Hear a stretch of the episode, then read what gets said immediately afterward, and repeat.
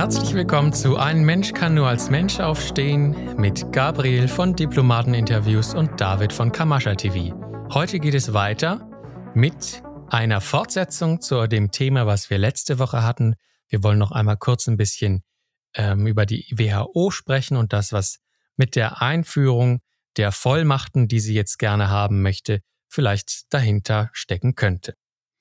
Es geht dabei auch immer wieder um Verträge, spannenderweise. Es geht immer um Vertragsstaaten, es geht immer um Verträge, es geht immer um welche, irgendwelche völkerrechtlichen Verträge, die binden sind. Jetzt meine Frage, wer verhandelt denn eigentlich diesen Pandemievertrag, um den es dabei auch immer geht? Das ist eine sehr gute Frage, weil das, äh, so wie es momentan dargestellt wird, ist es ja so, dass die WHO durch den Pandemiepakt aus reiner Willkür heraus, hm, ich sage mal, nationale ähm, Regierungen außer Kraft setzen kann, nationale Regelungen außer Kraft setzen kann. Sie können so, sogenannten Grundrechte einschränken aufgrund dessen. Und jetzt verhandeln die, die ja angeblich alle souverän sind, alle Demokratien sind und was weiß ich was, alles von den Wählern gewählt. Und die verhandeln jetzt ohne uns vorher zu fragen, mit der WHO die Aufgabe ihrer Souveränität. Doch lustig.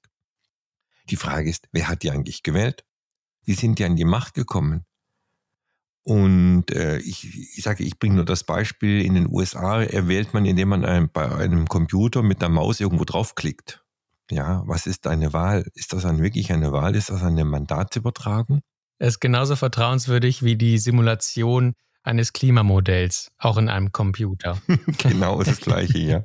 Äh, die Frage ist, wer hat es programmiert, gell? Also, es ist ja eigentlich nur verrückt. Also wenn ich äh, jemandem ein Mandat gebe, dann autorisiere ich ihn in meinem Namen und auf meine Rechnung zu handeln. Das ist ein Mandat. Das kann man mit meinem Mausklick nicht machen. Das kann ich auch mit einem Bleistiftkreuzchen irgendwo machen, anonym. Das funktioniert so nicht, ja? Weil wenn er in meinem Namen handelt, muss er ja auch in meinem Namen zeichnen dürfen. Das tun sie ja auch nicht. Können sie auch gar nicht, dürfen sie auch gar nicht. Ja? Also letztendlich kann man davon ausgehen, dass hier irgendwelche Geschäftsführer von irgendwelchen Regionalverwaltungen mit der WHO die Aufgabe ihrer Nationalität äh, verhandeln. Äh, okay, ja, wer verhandelt jetzt wirklich dort? Weil letztendlich ist ja schon alles aufgelöst. Letztendlich ist ja schon alles in der Umstrukturierung begriffen. Wir sprechen also hier von der Agenda 2030, wenn hier neue Strukturen eingerichtet werden sollen. Wir, wir haben also die Situation, dass irgendwelche Leute, von denen wir gar nicht wissen, wer sie autorisiert hat, mit der WHO gerade darüber verhandeln, dass sie zukünftig über allen Regierungen, über allen Parlamenten und sogar über der Justiz steht. Das heißt, man autorisiert die WHO sogar, dass sie die Justiz außer Kraft setzt. Das bedeutet, die WHO bekommt einen absolutistischen Charakter. Nennt man auch eine Diktatur, so ganz nebenbei. Aber worum geht's denn wirklich? Haben wir denn nicht effektiv bereits eine Diktatur? Weil wer entscheidet denn über die Grundrechte, die man hier zum Beispiel auf deutschem Boden hat? Das sind doch nichts weiter wie eine versicherte Nutzung von Obligationen. Wir nutzen also eine juristische Person und diese Nutzung ist versichert. Die juristische Person wird das momentan national zur Verfügung gestellt, was aber mittlerweile nicht mehr geht, weil die Lizenzen nicht mehr da sind.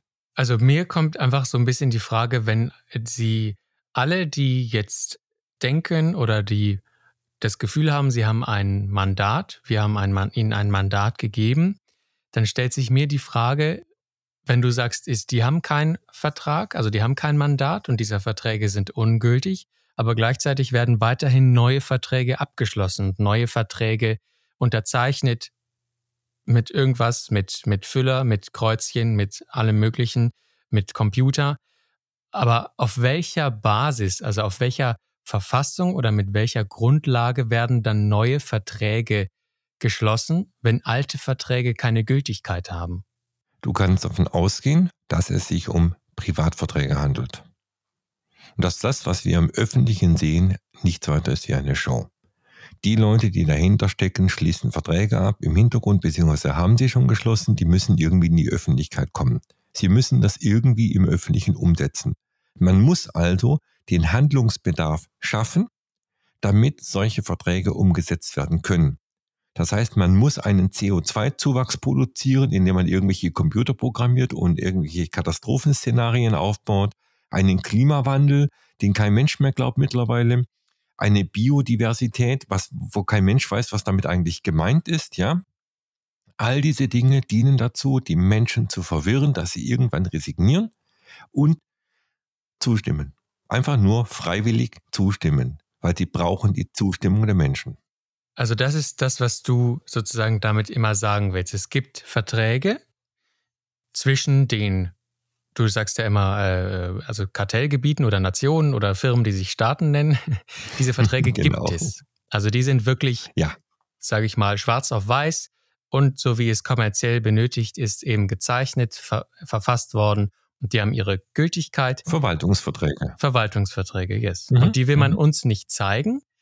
Und aber, dass es in die Richtung geht, in diese, die diese Verträge vorbestimmen, werden für uns Menschen eben Szenarien und Druckmittel erstellt, damit wir diesen Verträgen, die wir nicht kennen, über einen Umweg zustimmen. Korrekt. Weil es sind private Verträge, also private Verträge dürfen nicht in die Öffentlichkeit verbracht werden. Das sind Geheimverträge. Und man muss jetzt im Öffentlichen den Schein wahren. Den Schein heißt, die Leute, die wir denken, dass sie die Geschäftsführer einer Nation sind, die es allerdings nicht mehr gibt, treten jetzt an, verhandeln und schließen für Mai 2024 die Übergabe der Macht. Wird jetzt einfach übergeben. So. Dazu brauchen die die Zustimmung der Gläubiger, weil letztendlich ist ja alles in der Insolvenz. Ja, alles ist in der, in der Abwicklungsinsolvenz oder ist schon abgewickelt. Aber die privaten Strukturen existieren trotzdem weiter im Hintergrund. Das ist das, was wir immer wieder vergessen und wo auch ausgeblendet wird. Es gibt diese Art von Demokratie, diese Art von wählerbasierender Demokratie, wo alle Macht vom Volke ausgeht. Diesen Unsinn gibt es einfach nicht. Das ist nur simuliert worden. Und diese Simulation versucht man aufrechtzuerhalten Deshalb ist das, was wir sehen, diese Show, dieser Vertrag, dieser, diese, diese Verhandlungen über den Pandemievertrag durch die sogenannten Nationen ist nichts weiter wie eine vordergründige Show, damit wir das, was im Privaten bereits beschlossen wurde, zustimmen. Mehr nicht. Wenn es jetzt private Verträge sind, das heißt ja auch, dass die Vertragsparteien nicht sichtbar sind. Also auch die Parteien, die diese Verträge abgeschlossen haben, sind unbekannt letzten Endes. Weil wir sehen ja nur die Klimakatastrophe, auf die wir reagieren sollen. Ja, ist korrekt, absolut korrekt. Schau mal, diese ganzen Firmen, die Sie Staaten nennen, waren alle in Delaware im Handelsregister eingetragen. Man konnte also in Delaware ins Handelsregister gehen, bis vor vier Jahren noch, und konnte dort alles recherchieren.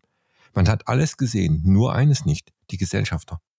Die Gesellschafter dieser Firmen waren nicht zu erkennen. Und das, was dahinter steckt, ebenfalls nicht. Also es muss eine, es muss eine Schnittstelle geben zwischen privat und öffentlich. Privat ist der lebende Mensch, öffentlich sind Personen im Personenrecht. Und diese Schnittstelle existiert auch heute noch. Es gibt heute noch Leute, die Geld investieren, um solche Verwaltungslizenzen zu bekommen, weil das sind ja nur Verwaltungslizenzen, diese Firmen, die sich Staaten nennen, mehr nicht.